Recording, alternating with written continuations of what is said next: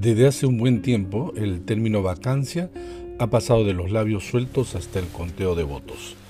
Los audios difundidos por el muy astuto y procesado congresista Edgar Alarcón, personaje que expresa lo bizarro que puede ser la política peruana, presidente de la Comisión de Fiscalización, muestran a un siempre fanfarrón Richard Cisneros y a una persona de confianza de Palacio en conversaciones que comprometen al propio presidente de la República, Martín Vizcarra, y que han provocado un revuelo político que ha trepado en pocas horas en voces que exigen la vacancia presidencial, ahora ya presentada como moción ante el Congreso.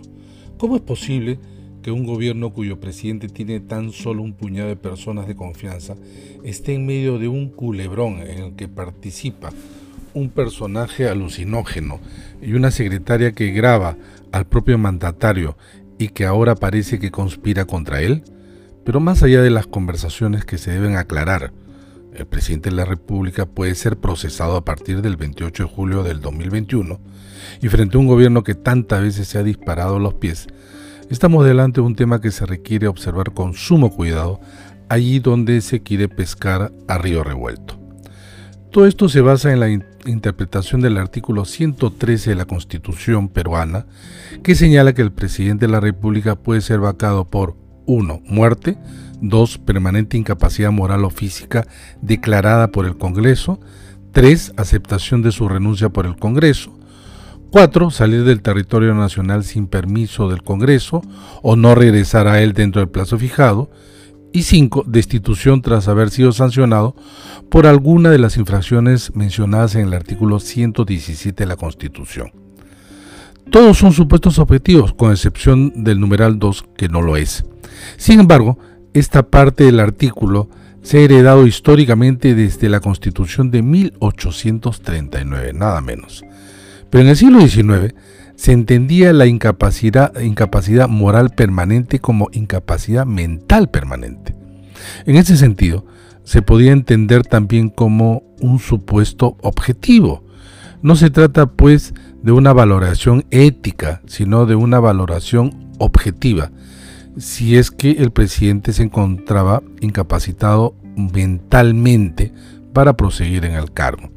Se requería, al igual que la incapacidad física, una evaluación médica psiquiátrica, digamos, para declarar la incapacidad moral, entre paréntesis mental, con la que el Congreso posteriormente procedería a declarar la vacancia del cargo de presidente de la República. Lamentablemente, en lo que va el siglo, siglo, y sobre todo por haber sido utilizado para el caso de Alberto Fujimori, luego de su fuga del país, los opositores a los distintos presidentes, al ver que el presidente de la República no puede ser acusado constitucionalmente durante su mandato, salvo por las causales específicas del artículo 117 de la Constitución, invocaron irresponsablemente la figura de entre comillas, incapacidad moral permanente, para forzar una vacancia del cargo. Para ello, lo único que necesitan son votos. Luego se puede construir el argumento. Por ejemplo, mentir al país o cualquier otro. La acusación por boca de congresistas, varios que se mueven entre la mentira y la demagogia, puede ser tan elástica como peligrosa. Así se hizo también con Pedro Pablo Kuczynski y ahora se intenta hacer con Vizcarra. No ocurrió lo mismo con Alejandro Toledo, Alan García o Humala, simple y llanamente porque la oposición no contaba con los votos suficientes, allí donde las ganas sobraban. Lo peor es que estos nefastos antecedentes pueden aparecer como premisa para vacar, digamos, al presidente elegido del 2021 y los posteriores.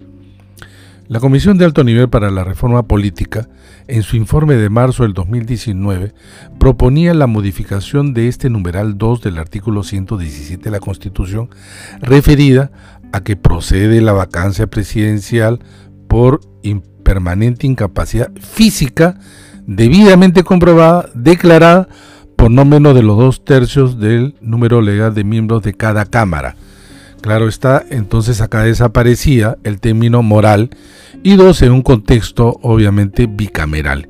Y aquí otro problema, una sola cámara como la nuestra se presta a situaciones arbitrarias como la que comentamos. En Estados Unidos, por ejemplo, la acusación constitucional impeachment tiene un procedimiento que requiere un tiempo más o menos prolongado y tiene además que ser aprobado tanto en la Cámara de Representantes, equivalente a la de diputados, como a la Cámara de Senadores. Así ocurrió hace poco con Donald Trump, que se salvó gracias a los votos negativos en esta última Cámara, vale decir senadores. En nuestro caso, no solo la acusación es subjetiva, sino que se aprueba en una sola Cámara existente y se puede proceder de la manera más rápida, como ocurrió el intento de vacancia a Pedro Pablo Kuczynski. Dicho esto, ¿puede el Congreso vacar al presidente Vizcarra? Lo hará si consigue los dos terceras partes de los votos del Congreso. A escasos 10 meses del fin de su mandato, Martín Vizcarra podría ser vacado por un Congreso que ha dado muestras claras de una irresponsabilidad extrema y que gracias a que no existe reelección parlamentaria, los congresistas pueden terminar sus mandatos, dejando destrucción a su paso. ¿Quién sustituiría a Martín Vizcarra? Manuel Merino, presidente del Congreso y miembro de Acción Popular, al que le podrían estar brillando los ojos y quien podría promulgar y no observar leyes que están en el despacho presidencial cuando pase al otro lado si el escenario así lo amerita. Lo que no pudo hacer por un lado, podría hacerlo en el otro. Hipotéticamente, entre la presentación de la moción de vacancia y la asunción del mando del gobierno provisional, podrían pasar semanas con la enorme incertidumbre y el alto costo económico que esto generaría. Merino tendría que armar un gabinete que en un plazo de 30 días como máximo debe presentarse al Congreso para solicitar el voto de confianza. Obviamente, este gabinete sería parte de un acuerdo político eh, que previamente habría eh, tenido como resultado la vacancia del presidente Vizcarra. Acuerdo político que llevaría, por supuesto, a intereses ahora presentes en el Congreso para posteriormente pasar al Ejecutivo.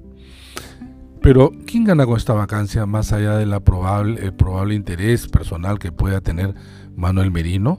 No necesariamente Acción Popular, Partido Merino, pues no solo están divididos internamente, sino que de cara a las elecciones del 2021 puede ser visto como responsable de una vacancia que no necesariamente es popular. Se podría pensar en Alianza para el Progreso, cuyo representante ocuparía la presidencia del Congreso, Podría ser también UPP y Podemos, que destacan por su radicalismo y populismo a viva voz. O quizá estén pensando algunos en el Congreso que, dada la crisis en diferentes, frentes, lo necesario sería prolongar el mandato congresal y presidencial, sin mi carra por cierto, por un tiempo indeterminado. Esto que puede sonar descabellado en el Perú de estos tiempos no es descartable. Sin embargo, los congresistas que representan a partidos políticos en sus bancadas no necesariamente están alineados con sus líderes y sus intereses.